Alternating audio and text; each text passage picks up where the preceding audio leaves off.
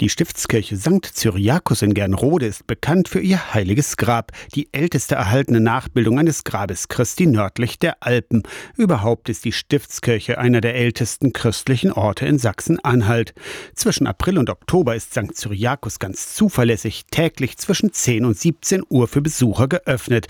Dafür sorgt ein Team von Ehrenamtlichen. Tritt man ein in die Stiftskirche durch die schwere Kirchentür an der Nordseite, ist gleich rechts ein Fenster mit einer kleinen Kammer dahinter. Hier sitzt regelmäßig Rentnerin Barbara Raupach vom ehrenamtlichen Team.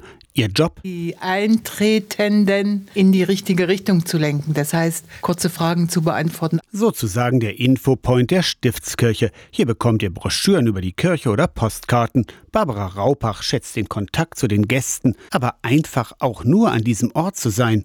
Das macht etwas mit einem. Man wird ehrfürchtig.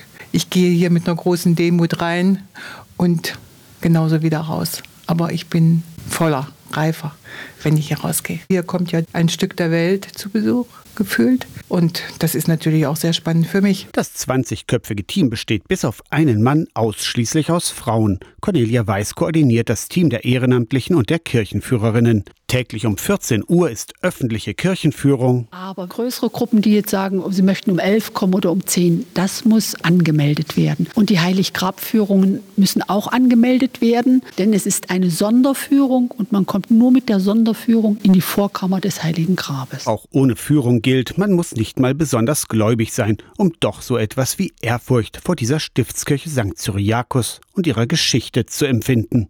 Aus der Kirchenredaktion Torsten Kessler.